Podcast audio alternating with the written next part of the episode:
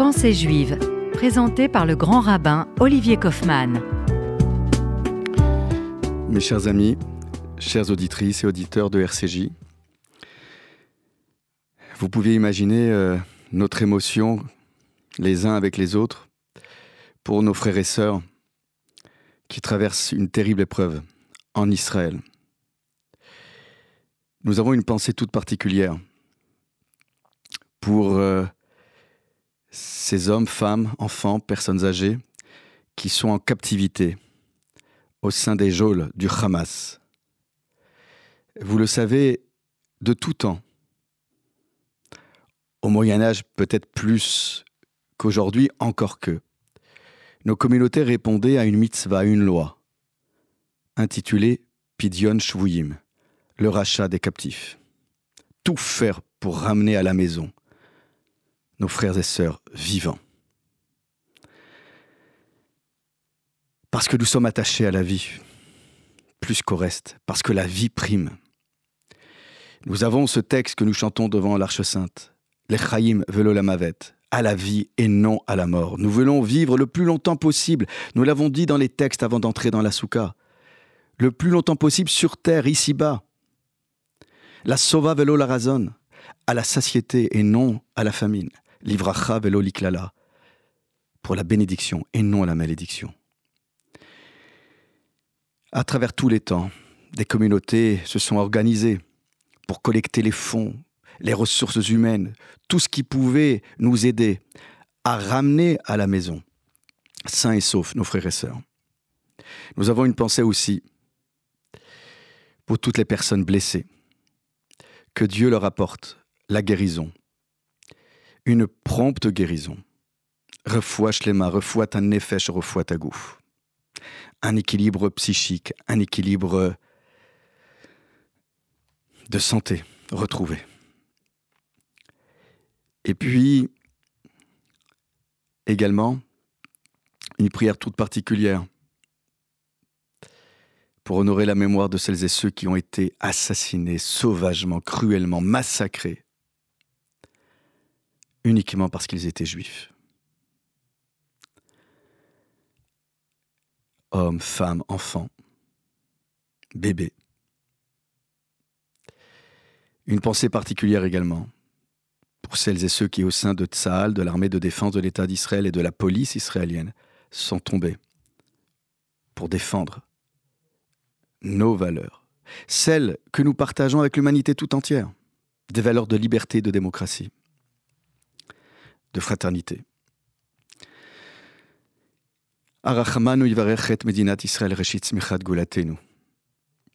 Que l'Éternel bénisse l'État d'Israël qui incarne à nos yeux les prémices de notre délivrance. L'incarnation des rêves de nos ancêtres, de nos parents, de nos grands-parents, qui se sont battus pour offrir le meilleur d'eux-mêmes pour nous, les nouvelles générations. Que Dieu protège les habitants des terres d'Israël. Que la concorde et l'unité règnent parmi euh, les membres de la communauté d'Israël.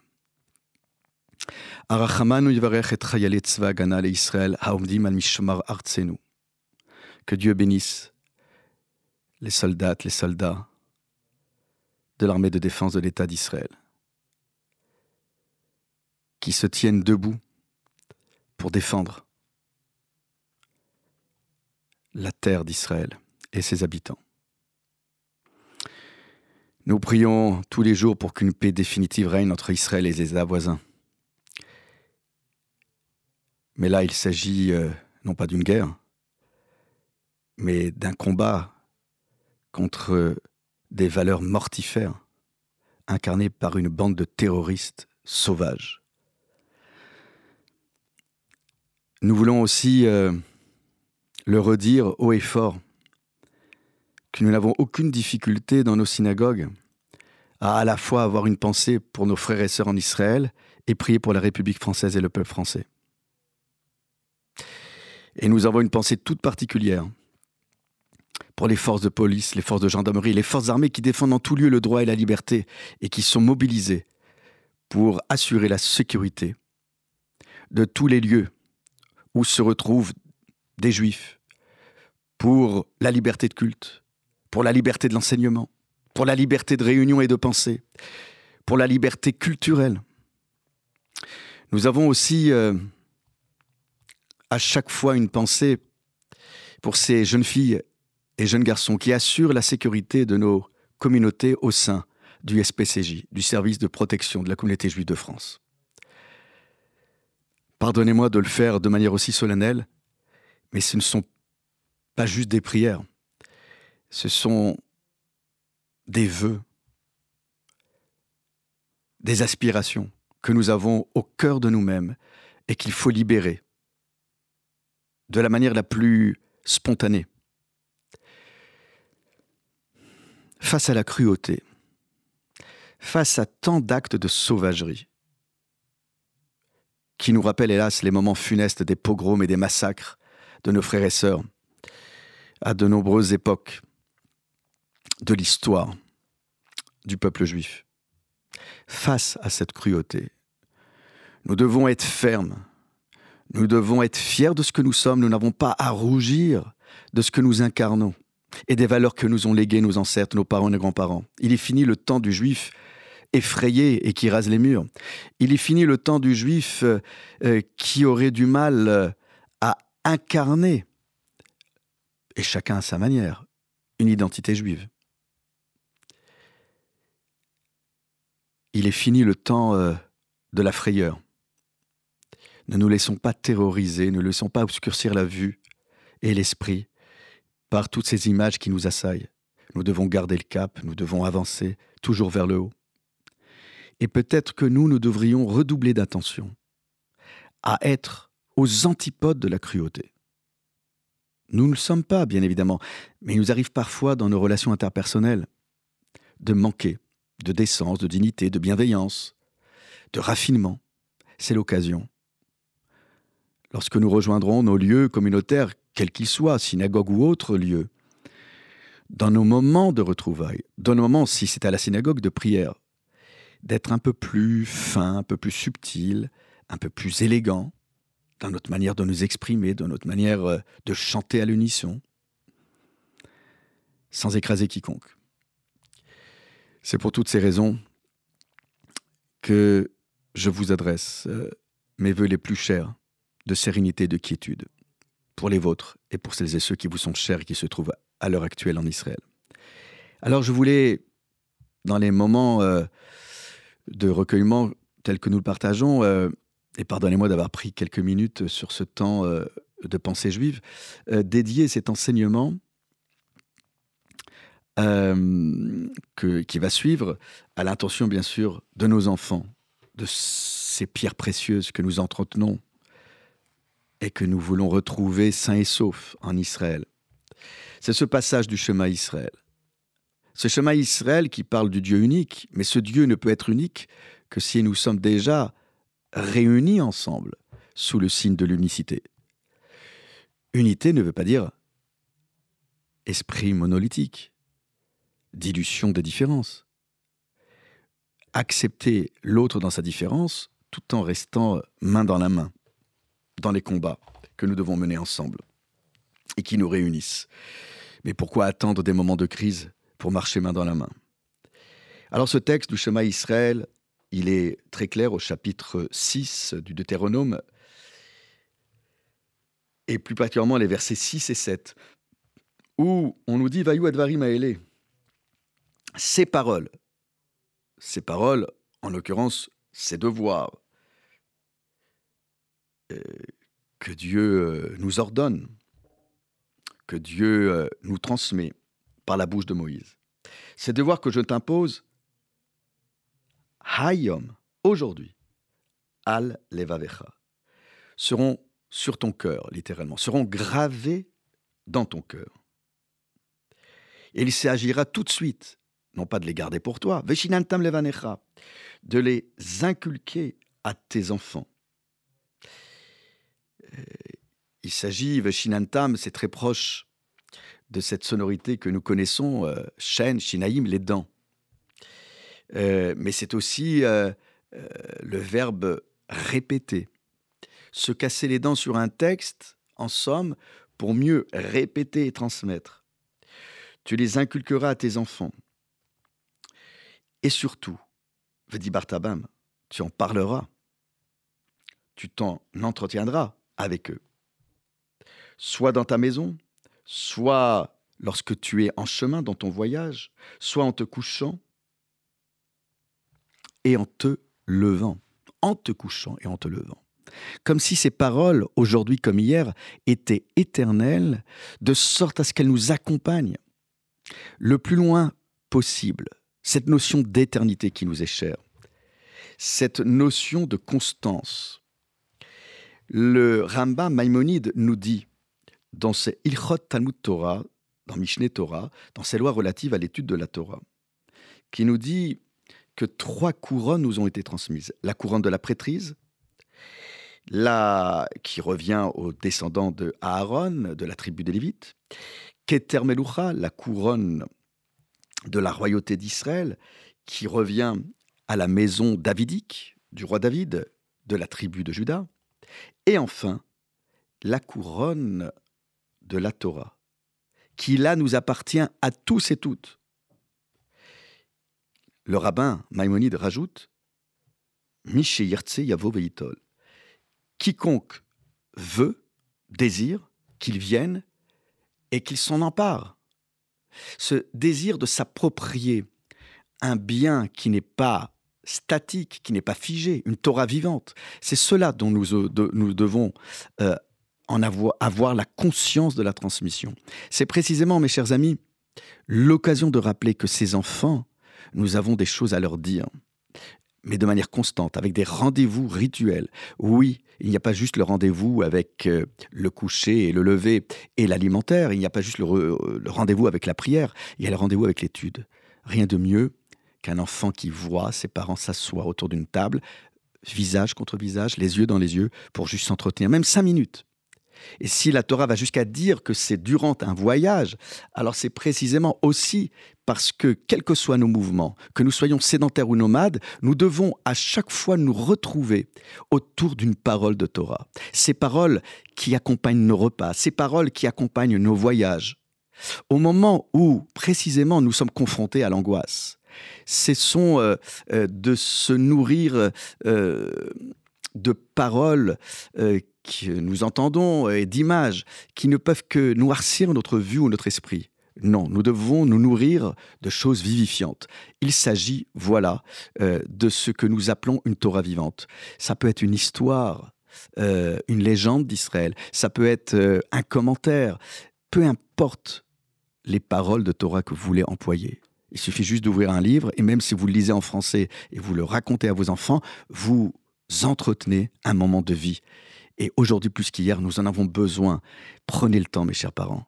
Au nom de tous ces enfants qui, pour certains, ne sont plus avec leurs parents, et j'espère qu'ils retrouveront leurs parents le plus vite possible, au nom de ces enfants, au nom de tous les enfants d'Israël, que nous soyons capables euh, d'utiliser ces moments de retrouvailles communautaires et familiales autour de paroles vivifiantes et non mortifère. Nous allons nous retrouver juste après une pause euh, musicale euh, qui va nous permettre euh, de nous ressourcer à travers la musique et le chant.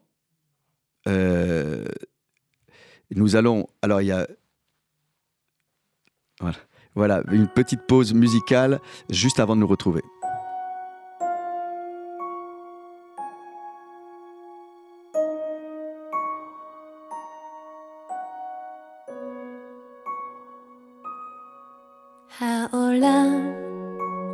מתארגן לכיבוי אורות, אוסף אליו עוד יום מתוק. הרחוב מתרוקן ממכוניות, ואנחנו בשקט מניחים את הראש.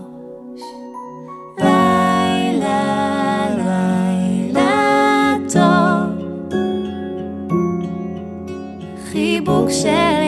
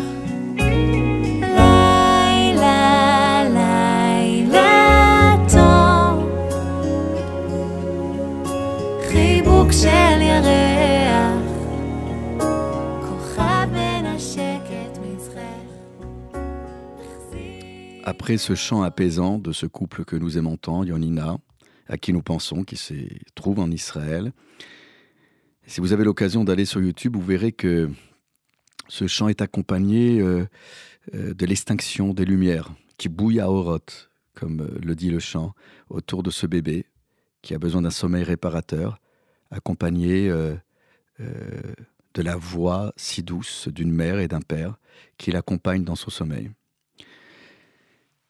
Euh, je rappelais donc ces lois euh, de Maïmonide. Il est intéressant que dans ces lois d'étude de la Torah, Maïmonide insiste sur euh, euh, Banecha, tes enfants, littéralement tes fils, mais il s'agit de cette transmission parent-enfant.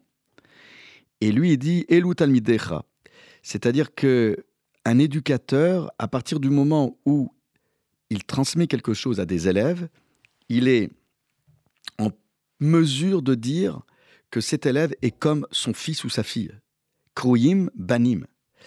Et ça, c'est intéressant de voir que à travers un enseignement d'une parole, dont la finalité est de répondre à cette injonction divine dont j'ai parlé en début d'émission, eh bien, c'est répondre à un besoin d'enraciner notre confiance dans les générations à venir.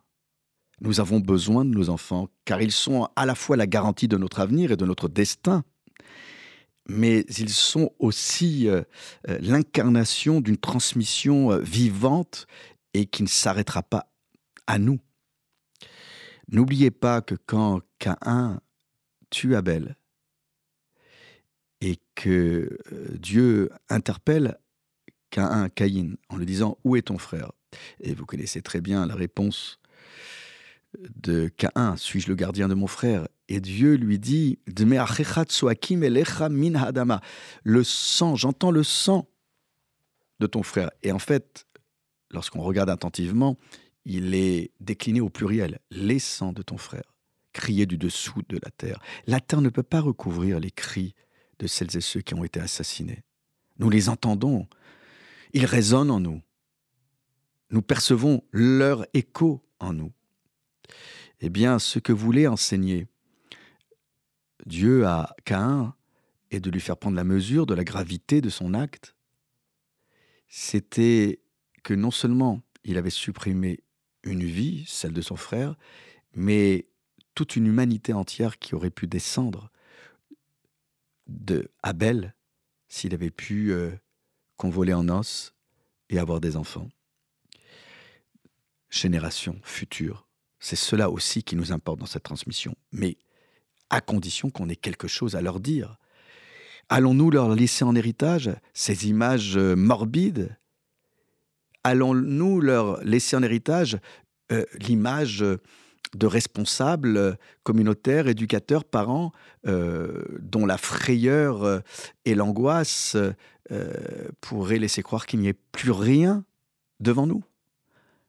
N'ayons pas peur, ne soyons pas terrorisés, avançons. Et c'est précisément ce message qui nous amène à parler d'éternité. Si nous voulons être éternels, nous devons passer par un dialogue qui ne soit pas juste avec Dieu, mais un dialogue parents-enfants, grands-parents et petits-enfants. Car c'est précisément à travers ces échanges que nous pourrons euh, accomplir cette mitzvah. tel que je l'ai évoqué dans les versets qui suivent Shema Israël. Oui, parce que nous sommes dans un mouvement de dépossession de nos propres connaissances pour les partager avec autrui. D'abord, c'est la meilleure manière de les mémoriser, mais c'est aussi participer à un mouvement de vie, un mouvement d'éternité qui participe de cette édénisation du monde en bas. Afin de poursuivre cette chaîne de perpétuation, nous devons passer par ce dialogue nourri de paroles sacrées, de paroles et de réflexions. Mais pour pouvoir enseigner, il faut avoir aussi quelque chose à dire. Et c'est donc notre obligation de nous ressourcer. C'est ce que je dis aux parents des études du Torah. Apprenez à lire l'hébreu. Et si vous ne lisez pas l'hébreu, ce n'est pas un bon prétexte pour ne pas s'asseoir, pour faire les devoirs avec vos enfants. Pas juste les devoirs de l'école. Si ce n'est pas des devoirs, au moins de s'asseoir autour d'un livre. Rabbi Schneor Zalman de l'Adi euh, avait l'habitude de dire que l'étude de la Torah c'était non seulement un moyen de se rapprocher de Dieu, mais c'était un moyen de nourrir une société, de la consolider. Si tu veux, dit-il, connaître en toute authenticité ton prochain, tu ne peux pas te contenter de son apparence extérieure. Tu dois tout faire pour mieux percevoir ses pensées, son identité propre, ses doutes, ses certitudes, euh, sa foi, euh, ses aspirations, ses déceptions, ses joies, ses rêves. À minima, c'est en étudiant un peu de Torah avec lui que tu pourras percevoir sa perception du texte. Et même si vous êtes dans la controverse, il s'agira d'appréhender une volonté divine incarnée par un texte euh, fondateur pour mieux euh, percevoir les attentes d'autrui, ses espérances et parfois ses frustrations. C'est uniquement autour de la Torah. Et c'est précisément ce que je dis souvent. Vous voulez m'interpeller la disputation, oui, mais pas pour des futilités, autour du texte. Et là, normalement, un rabbin est censé être ouvert face à tous les questionnements, même s'il n'a pas toutes les réponses. Mes chers amis, nous sommes bien impuissants face à cette euh, masse de folie meurtrière et sauvage. Mais nous continuerons de dialoguer ensemble et de dialoguer avec l'humanité tout entière. Soyez heureux, soyez bénis et protégez-vous et faites attention. Shabbat Shalom.